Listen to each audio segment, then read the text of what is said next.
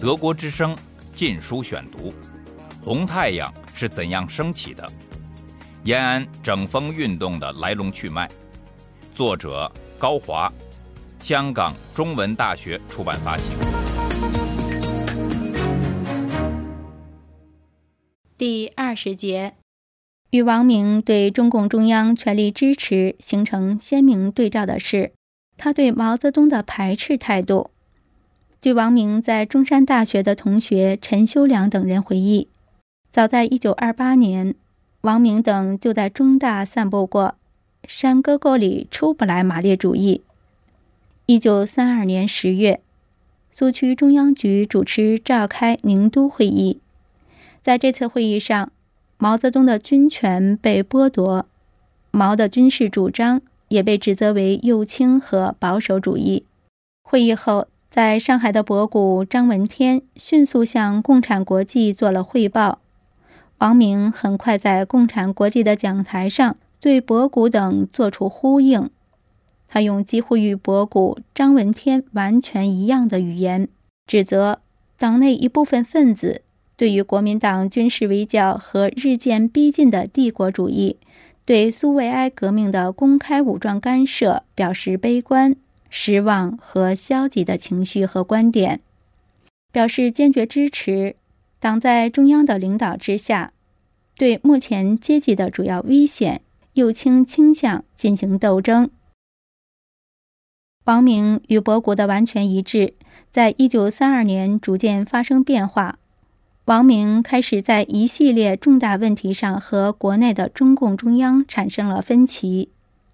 王明在征得共产国际东方部部长米夫的同意下，以共产国际的名义致电中共中央，提议调整中共的土地政策、对富农的政策和工商业、劳动政策，但遭到博古等的拒绝。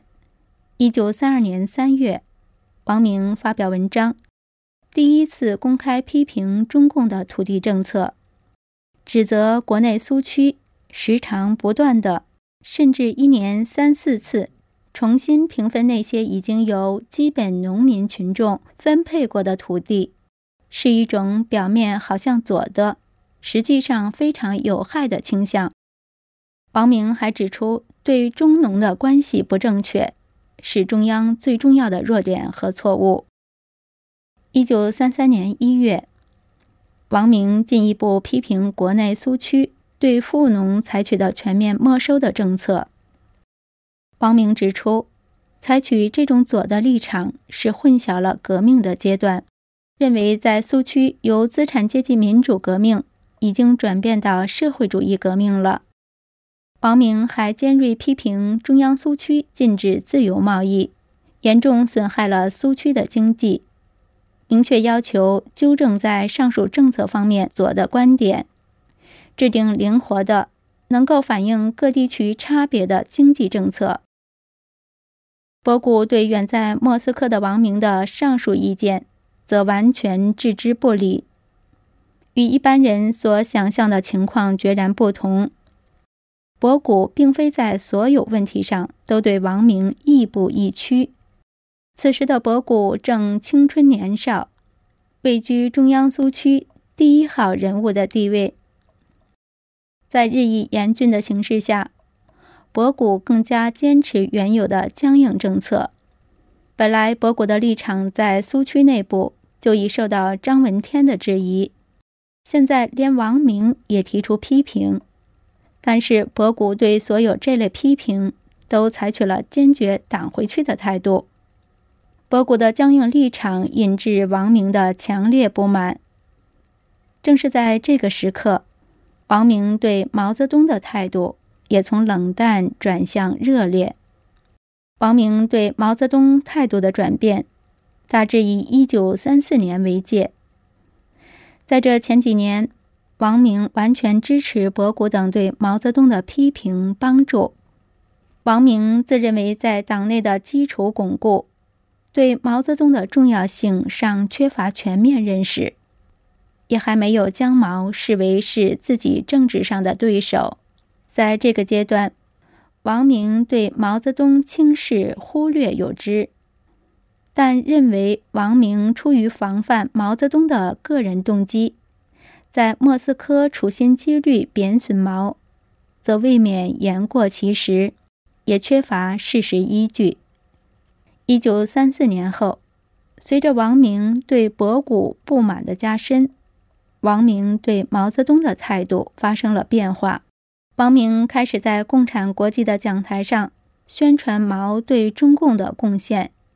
一九三三年下半年至一九三四年春，王明曾多次试图返回国内，进入中央苏区，但最终因知晓王明返国计划的上海地下电台台长被国民党逮捕。王明返国计划被迫取消。为了修补因长期脱离国内艰苦斗争而对自己政治上所造成的损害，在毛泽东已受到党内批评、权力被削弱的情况下，王明向毛泽东援之以手，不仅可以进一步扩大自己在党内核心层中的影响，更可使自己在党内矛盾中。处在仲裁者的有利地位，正是基于这些原因，从一九三四年四月起，王明在莫斯科陆续做出一些姿态，试图建立起和毛泽东较为亲善的关系。一九三四年四月二十日，王明康生致函中央政治局，批评中共中央在一系列重大问题。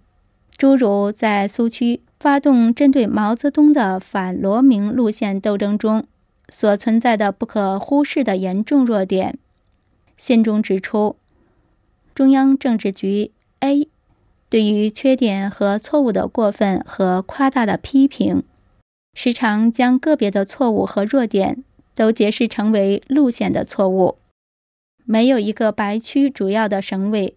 或直接在中央领导之下的群众团体的党团，不被指出过，甚至不止一次的犯了严重的或不可容许的机会主义、官僚主义、两面派的错误，绝没有领导机关的路线正确，而一切被领导的机关的路线都不正确的道理。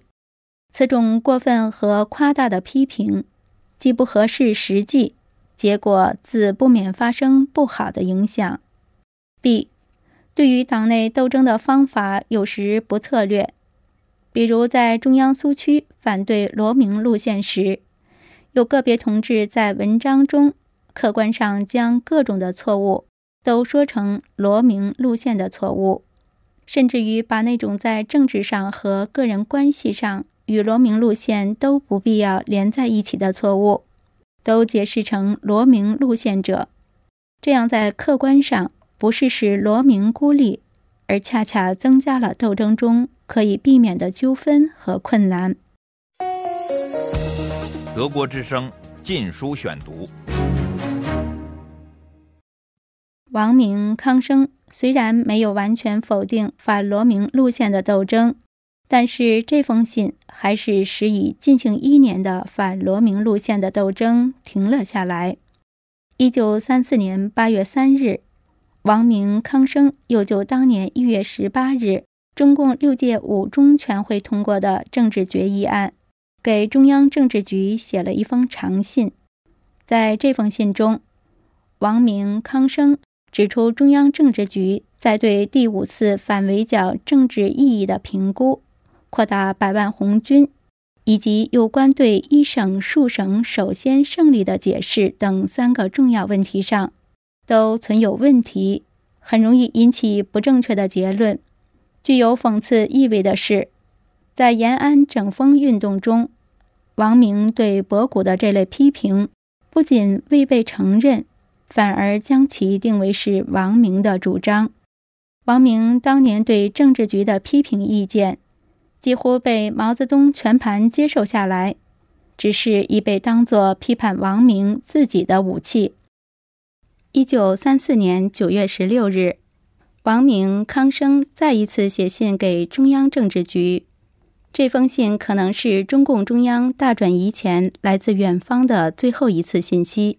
王明在传达了共产国际关于准备召开七大以及对西北问题的指示后，专门谈及共产国际出版毛泽东文集的事宜。毛泽东同志的报告，中文的已经出版，绸质封面、金字标题、道林纸，非常美观。任何中国的书局没有这样美观的书。与这报告同时出版的是搜集了毛泽东同志三篇文章。我们这里只有他三篇文章，出了一个小小的文集，题名为《经济建设与茶田运动》，有极大的作用。随后，在中共代表团的协助下，共产国际又出版了《中国苏维埃第二次代表大会》一书，收有毛泽东在二苏大会上的报告等文件，并译成俄、英、德、日等文字。在苏联和世界各国发行，这样在整个三十年代，中共领导人能够有资格在苏联出版文集的，除了王明，只有毛泽东。在王明康生九月十六日来信后不久，一九三四年十月十日，中共中央和苏维埃政府及八万六千名红军开始撤离中央苏区。对于这一决定。王明事先是知道的。一九三四年五月，中央苏区军事战略重镇广昌被国民党军攻占后，中央书记处在瑞金召开会议，决定将主力撤离江西，进行战略转移，并将这一决定报请共产国际批准。在共产国际复电批准转移计划后。中央书记处成立了以博古、周恩来、李德组成的三人团，负责战略转移的全部准备工作。从1934年10月上旬红军长征开始，瑞金与莫斯科的电讯联络就已中断，直到1934年11月中旬，王明在莫斯科通过上海日文新闻联合通讯社11月14日发布的消息。才知道红军开始长征。王明在这种形势下，进一步加强了他对国内中共中央的批评。一九三四年十一月上旬，王明向莫斯科外国工人出版局中国部全体工作人员做六次战争与红军战略的报告。十一月十四日，又起草了致中共中央的信。这封信因为红军已开始长征。未能传送至中共中央。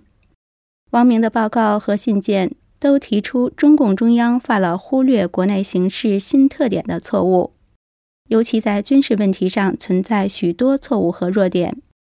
王明还批评了中共中央处理福建事变的方针，宣称由于没能援助十九路军，最终导致闽变的失败。从而加剧了红军冲破蒋介石围剿的严重困难。在中央红军撤出江西苏区的背景下，王明对中共中央的这些批评，与已经形成的严重危机有密切关系，同时也是他与博古等在一系列问题上分歧的合乎逻辑的发展。一九三五年一月，在长征途中召开的遵义会议。在一段时间内，王明并不知晓。王明是在一九三五年八月二十日，陈云一行抵达莫斯科后，才获知有关遵义会议的详情的。王明尽了很大努力，试图恢复与长征途中的中共中央的电讯联系。一九三五年初春，王明派李立三、段子俊。和一个熟悉无线电通讯的波兰人前往中亚的阿拉木图。李立三专门派了两批人，携带无线电密码本，经新疆回国寻找红军，但都未获成功。此时的王明并不知道博古已经下台，毛泽东重新出山的消息。他仍然继续在一些重大场合中向毛泽东表示敬意。